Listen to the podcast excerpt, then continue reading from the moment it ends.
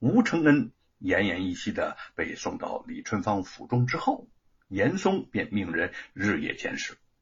本以为不久之后就可以得到吴承恩一命呜呼的消息，没想到手下打探得知，本来伤势严重、眼看不久于人世的吴承恩，在碣石山下洗了几次温泉，那个伤势竟然大为好转了。嗯，天下还有这么神奇的泉水？严嵩有些怀疑。那手下军官瞄了瞄他的神色，说：“啊，这泉水也不足为奇。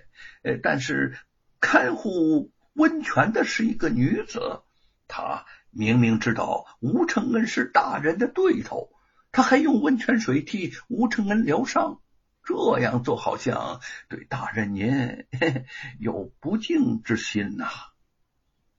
严嵩听闻吴承恩伤势好转，本来满心不快，此刻又听到他这么一挑拨，立刻就暴躁起来，马上下令将那看守温泉的女子给抓起来。那个军官的名叫苟安，跟随严嵩几年，极好惹是生非，唯恐天下不乱。听到严嵩下令抓人，忙不迭的答应而去。这个苟安带了一队人马，耀武扬威的呵呵呼呼冲到了碣石山下，循着溪水上溯而行。果然在温泉边找到了正在练剑的黄素娥。这个时候风和日丽，温泉水袅袅冒着轻柔白雾，黄素娥黄衣飞舞，俏影动人。苟安挥手招呼官兵拥上前去，将他团团的围在中央。黄素娥惊诧的持剑后退了一步，戒备的望着他们说：“你们想干什么？”苟安不怀好意的打量着他，哈哈哈！你是看护这个温泉的丫头吗？长得不错呀。黄素娥俏脸上闪过一层薄怒。你们到底有什么事儿啊？苟安呵呵的冷笑了两声：“什么事儿？等你到了首府府，见了首府大人，自然就知道了。跟我们走啊！我和严嵩素不相识，凭什么去见他？你们走开，别惹本姑娘不高兴。”哎呦，你还要反抗？来人，把这个不知好歹的臭丫头给我抓起来！苟安轻蔑的招招手，示意众人上前抓安的兵。我不敢抓你一个黄毛丫头，还不敢吗？哼！忽然剑光闪动，最先扑向黄素娥的两名官兵惨叫两声，摔倒在地。苟安吃了一惊，想不到这个姑娘的剑法不错，他挥剑上前。趁着黄素娥和那个众官兵打得难解难分之际，猛地就从他背后刺了一剑。黄素娥猝不及防之下，后背中箭，鲜血溅出。苟安是连连用剑专挑他招架不及之时，没过几招，黄素娥的衣衫之上已经洒落了点点鲜血，手中的剑被一个人击落。几名官兵冲上前去，就把他的胳膊牢牢的扭住，绑了起来。苟安得意的吹吹自己肩上的鲜血，说：“野丫头，你还真够横的！这回看你还有什么本事！”黄素娥一边怒骂，一边拼命的挣扎。突听“啪啦”那么一声，一本书从他怀中掉到了地上。苟安上前将书给捡了起来。原来是《西游记》哦，我明白了，你这个丫头就是看这本书看的性子野了，妄想学那个石头猴子。我让你学，他将书狠狠的扔进了温泉里头。狗贼，你毁我的《西游记》，我不会放过你！黄素娥望着被扔在水里的《西游记》，银牙紧咬。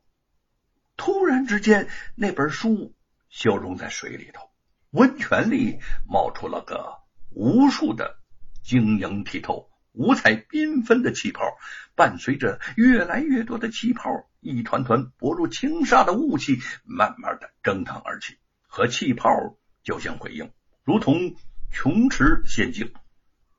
岸上的众人一时都呆住了。苟安惊慌的推了推黄泽，对众官兵说：“呃，这这这这儿有妖术邪法，快快把他押走！”官兵们押着黄祖娥逃似的离开了石界山，将到京城，苟安又得意起来，想到可以到严嵩那儿邀功请赏，嘴里就不由得哼起小曲来。这一天，姚老大约了陈龙前往京郊遛马。他听到吴承恩要将白马写进书里头。让他成为唐三藏西天取经所骑的白龙马，心里着实得意。陈龙呢也羡慕不已。两个人正聊得投机，便见前方官道之上尘土飞扬，一队官兵纵马过来，其中的一匹马绑着一个人，那个人黄山闪动，竟是黄素娥呀！自上次与他分别。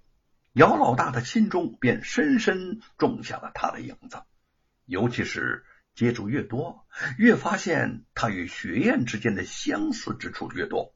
不但是相貌、言谈举止，就连率性直爽的脾气都如出一辙。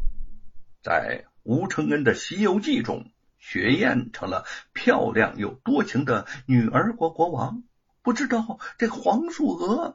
又是其中的哪一个角色呀？那天晚上与他单独相见之后，姚老大回来即心潮起伏，久久不息，终于按耐不住，又去了一次。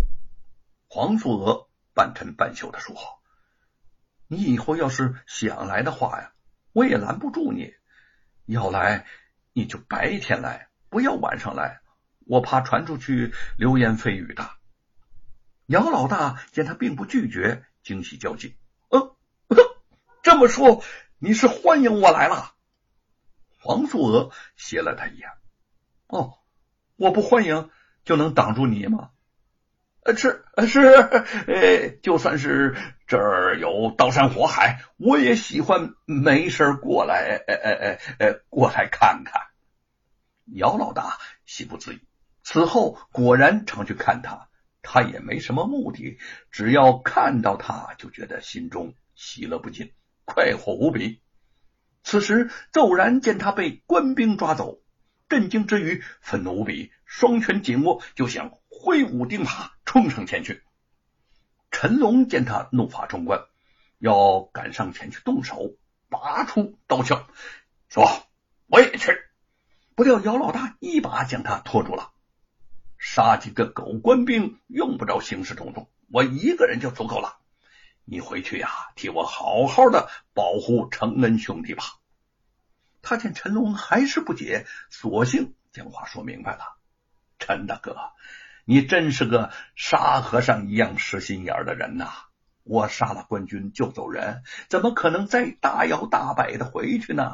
不是给李大人惹麻烦吗？”那李大人可是一个比谁都精细的人呐，就这么定了，你不要出头。姚老大飞身上马，高举九尺钉耙，向官兵冲了下去，大喊着：“黄姑娘，别怕，我来救你！”狗安大惊：“啊，你你是什么人呢？”尚未讲完，就被姚老大一耙打下了马。姚老大冲到近前。众官军刚想阻拦，都被他腾翻腾跃，一一打死。他从马上抱起了黄素娥，向前飞奔而去。到了一片山林，姚老大给黄素娥解开了绳绑，问他说：“官兵抓人的根由？”黄素娥一脸茫然：“啊，我我只知道他们是严嵩的人，为什么抓我，我也不知道啊。”可是严嵩那样卑劣的小人，能有什么好事呢？姚老大思索片刻，哦，我想可能是因为吴老弟在你家的温泉疗过伤，严嵩知道他大难不死，就怪罪于你。他掏出了手绢，擦拭着黄素娥嘴角的血迹。哼哼，你真的真的是太像我的雪雁了，连说话生气的模样都像啊！黄素娥有些羞涩，我怎么能和雪雁姐姐比呢？她是忠良之后，又杀死恶霸，重情重义。看你现在这般的思念他，我真是羡慕啊！他能有你这样好的一个相公，不知道为什么，眼见姚老大这般的想念雪雁，他的心中竟隐隐有一丝酸酸的难过之意。姚老大知道他孤身一人，并无亲人，有些不好意思的问：“黄姑娘，你现在有什么打算吗？”嗯。温泉我是不能再回去了，我也没有亲人，现在真的不知道如何是好了。说着就有些悲戚。姚老大心有同感，说：“我也不能回李府去照顾吴老弟了。”黄素娥眨着明亮的眼睛，温柔的眼波投在他的脸上，说：“姚大哥，如果你不嫌弃。”不如我们一起闯荡江湖好吗？如果如果你愿意，以后就把我看作是雪雁姐姐，我愿意追随在你的身边。姚老大又惊又喜，难道真的是上苍可怜他的一片痴心吗？雪雁又回到他身边了，他仰天高呼：“我的雪雁又回来啦！我的雪雁回来啦！”兴奋洪亮的声音在天地间回荡，黄素娥微笑着在一边仰着头看着他。